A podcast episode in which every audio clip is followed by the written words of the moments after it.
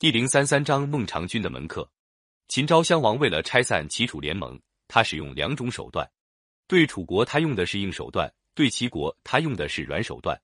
他听说齐国最有势力的大臣是孟尝君，就邀请孟尝君上咸阳来说是要拜他为丞相。孟尝君是齐国的贵族，名叫田文。他为了巩固自己的地位，专门招收人才，凡是投奔到他门下来的，他都收留下来。供养他们，这种人叫做门客，也叫做食客。据说孟尝君门下一共养了三千个食客，其中有许多人其实没有什么本领，只是混口饭吃。孟尝君上咸阳去的时候，随身带了一大帮门客。秦昭襄王亲自欢迎他，孟尝君献上一件纯白的狐狸皮的袍子做见面礼。秦昭襄王知道这是很名贵的银狐皮，很高兴的把它藏在内裤里。秦昭襄王本来打算请孟尝君当丞相，有人对他说：“田文是齐国的贵族，手下人又多，他当了丞相，一定一定先替齐国打算，秦国不就危险了吗？”秦昭襄王说：“那么还是把他送回去吧。”他们说他在这儿已经住了不少日子，秦国的情况他差不多全知道，哪能轻易放他回去呢？秦昭襄王就把孟尝君软禁起来。孟尝君十分着急，他打听的秦王身边有个宠爱的妃子，就托人向他求救。那个妃子叫人传话说，叫我跟大王说句话并不难，我只要一件银狐皮袍。孟尝君和手下的门客商量，说我就这么一件，已经送给秦王了，哪里还能要得回来呢？其中有个门客说，我有办法。当天夜里，这个门客就摸黑进王宫，找到了内裤，把狐皮袍偷了出来。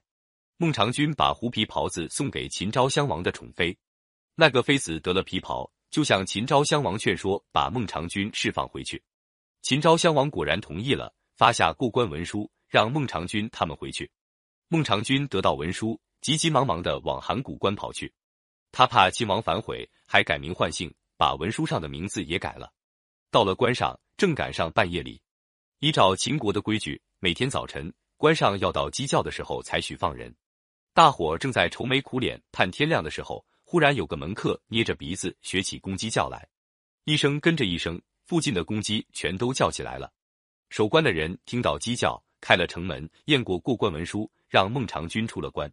秦昭襄王果然后悔，派人赶到函谷关，孟尝君已经走远了。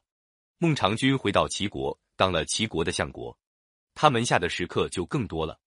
他把门客分为几等，头等的门客出去有车马。一般的门客吃的有鱼肉，至于下等的门客，就只能吃粗菜淡饭了。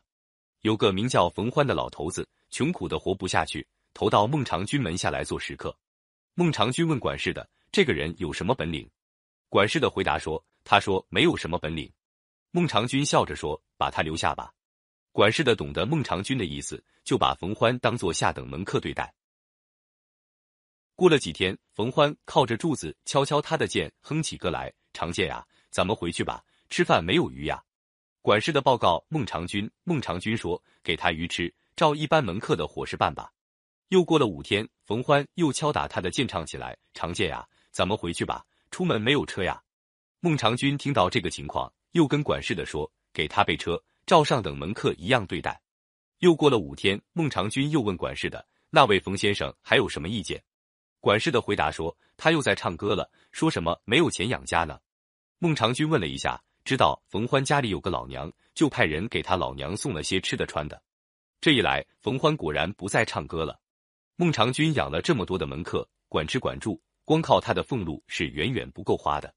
他就在自己的封地薛城向老百姓放债收利息，来维持他家的巨大的耗费。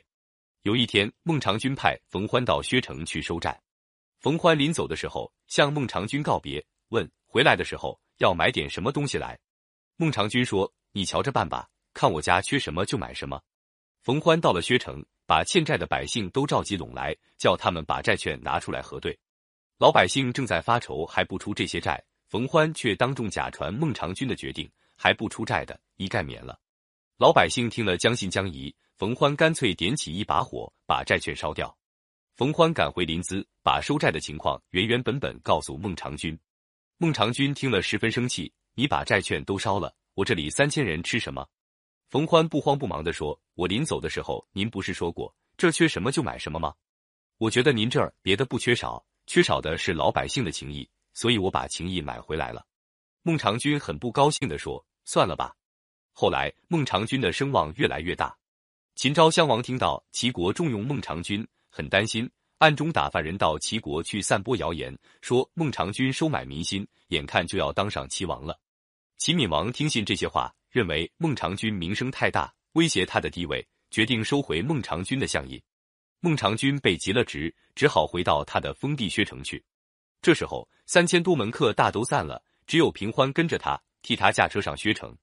当他的车马离开薛城还差一百里的时候，只见薛城的百姓扶老携幼都来迎接。孟尝君看到这番情景，十分感触，对冯欢说：“你过去给我买的情谊，我今天才看到了。